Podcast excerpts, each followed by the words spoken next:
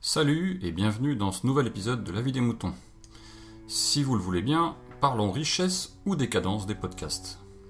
Je me suis déjà un peu exprimé ici ou là sur ce sujet, entre guillemets, de la monétisation des podcasteurs via des systèmes de demande de gros sous, comme le sont le crowdfunding ou l'appel au soutien du type Patreon ou Tipeee. Le podcast a 10 ans, depuis quelques semaines, et à cette occasion, on peut se poser la question de ce que deviendra ce média indépendant et libre, à l'exemple de ce qu'étaient les radios libres à leur début, dans les années 80. Je dis début des radios libres, car toutes celles qui ont eu du succès ont été absorbées par des grands groupes radiophoniques quelques années plus tard. Et on peut aujourd'hui se demander ce que sont devenus la liberté de ton, l'enthousiasme ou l'esprit libertaire et rebelle qui les caractérisait à l'époque.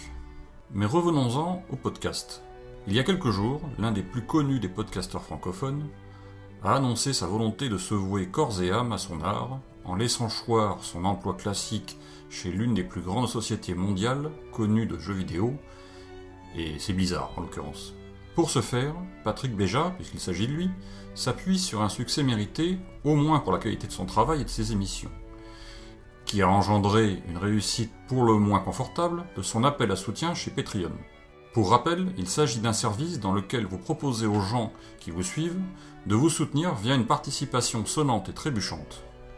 En l'occurrence, pour le podcast qui s'appelle Le Rendez-vous Tech de Patrick Béja donc, cela se traduit par une somme plus ou moins grande d'argent par épisode que chaque Patreon décide de lui donner. Comme je l'ai déjà dit, et à titre personnel, ce principe, comme celui du crowdfunding, m'a toujours un peu gêné. La raison principale étant que je pense que l'on devient, quoi que l'on en dise, redevable d'une certaine qualité de prestation et de ligne éditoriale vis-à-vis des donateurs, et par ce simple fait, on perd la liberté de faire comme bon nous semble le podcast que l'on souhaite réaliser et présenter. Mais voilà, de mon point de vue, et d'une certaine façon, Patrick Béja vient d'ouvrir pour le podcast francophone une pochette surprise. Cette analyse personnelle est valable en France, car à ma connaissance, aux États-Unis, certains podcasteurs vivent depuis longtemps de leur production. Mais aux US, la situation est bien différente. En effet, le podcast y est beaucoup plus connu et répandu du fait d'une répartition différente des médias et de l'étendue du pays. Cette pochette surprise contient beaucoup de choses, et on pourrait, soit tuer un média qui chez nous reste une niche réservée aux oreilles averties comme les geeks, soit lui donner l'élan qui lui manque en décrochant la timbale de la solution miracle pour un modèle économique viable. Pourquoi cela tuerait-il le podcast? Eh bien pour la même raison que pour les radios libres, même si le contexte est différent. Imaginons que nombre de podcasteurs suivent la voie qu'ouvre aujourd'hui l'animateur du rendez-vous tech. Dans quelques mois, nous aurions une foule de gens qui gagneraient leur vie plus ou moins bien, mais qui se seront enfermés dans un système les obligeant, pour des raisons de concurrence, même confraternelle, à vouloir faire mieux, plus beau, ou pire encore, avoir plus d'audience. Cela signifierait d'avoir bien sûr plus de moyens. Si les audiences montent, pas de problème, on peut imaginer que les Patreons seront plus nombreux et que les revenus des podcasts en seront donc confortés. Mais voilà, qu'adviendra-t-il des petits podcasts encore amateurs ou débutants, qui eux n'auront aucune chance, sans une audience minimum, d'avoir un jour un financement suffisant. Il est probable que l'audience de niche de ce média limite aussi le nombre de donateurs par podcast. Il y aurait donc un stade critique qui, une fois atteint, signifierait peut-être une disparition plus ou moins complète du podcast amateur pour cause de manque d'enthousiasme par ceux ou pour ceux qui se lanceraient dans l'aventure en attendant des audiences ou des revenus substantiels.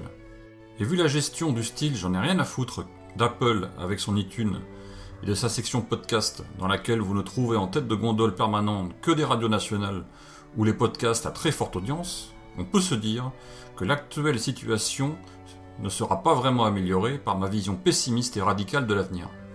Mais il existe aussi, dans mon esprit détraqué, une version plus joyeuse et enthousiaste.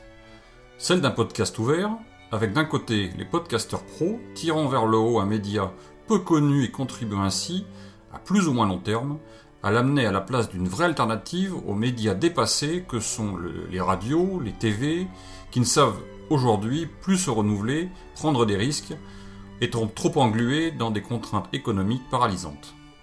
J'aime bien cette deuxième solution. Je l'avoue, mais soyons clairs, je n'y crois pas vraiment. Une fois que tout ce petit monde aura pris sa place, et ce sera fait donc un petit nid douillet, où seront passées l'inventivité, le délire d'un apéro du capitaine ou d'un gast Où seront les espaces de liberté de dire ou de critiquer qui l'on veut sans peur de perdre les subsides des généreux donateurs qu'il faudra prendre bien garde de ne pas choquer ou contredire, sous peine de perdre, pour le mois suivant, de quoi payer le loyer ou les nouilles? Je vais être précis. Je souhaite à Patrick Béja tout le succès possible. Il a bossé pour cela et il part, je pense, sur des bases solides. Mais au stade actuel de ma réflexion, je reste persuadé que ce type de modèle, économique, si on peut appeler ça comme ça, n'est pas la solution. Même si pour être honnête, il n'y en a pas vraiment d'autres.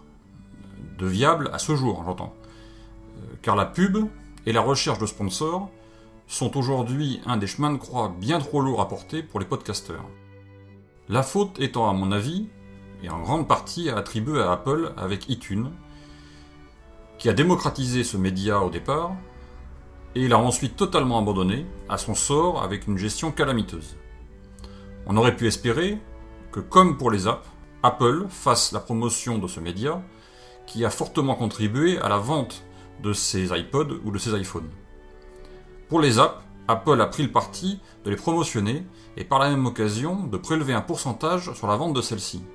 Le système, s'il peut ne pas plaire à tout le monde, a néanmoins prouvé son efficacité et l'on peut se demander ce qui serait arrivé avec une gestion équivalente des podcasts. En attendant, iTunes devient lentement un cimetière de vieux podcasts dont certains ont jusqu'à 7-8 ans et ne, sont plus mis à jour et dont dans certains cas les fichiers eux-mêmes ne sont même plus disponibles.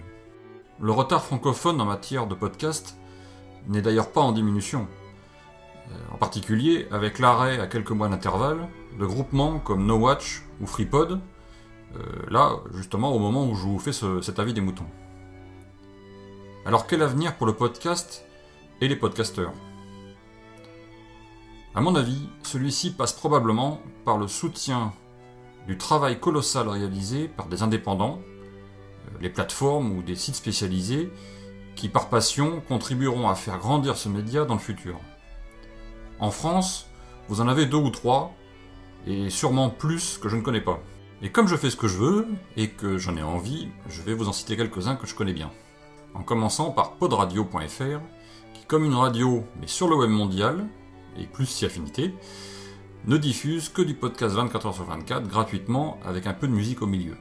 Ils sont d'ailleurs, si je ne m'abuse, les seuls à le faire. Qui encore Podcast France, par exemple, .fr, euh, probablement le plus grand annuaire de podcasts francophones hors iTunes, mais qui, contrairement à iTunes, fait la promo de votre podcast si vous en avez un. Vous avez aussi podcastsuisse.ch, qui, chez nos amis helvètes, euh, regroupe quelques podcasts plutôt pointus. Et du côté comment faire un podcast, vous avez aussi podcloud.fr par les mêmes euh, protagonistes que Pod Radio, un site qui vous permet de faire de façon ultra simple votre podcast avec un mini-site et surtout un flux RSS indispensable pour votre diffusion. Je ne vous cite ici que ceux que je connais bien, mais il doit en exister d'autres en cherchant bien. Tous contribuent à maintenir et espérons-le à étendre la popularité du podcast qui un jour peut-être sera telle que les sponsors cogneront à la porte de n'importe quel petit nouveau podcasteur qui parle de culture ou de couture ou du radis noir dans le fond du jardin. À ce moment-là, gagner sa vie avec le podcast sera peut-être envisageable de façon sereine. On peut toujours rêver.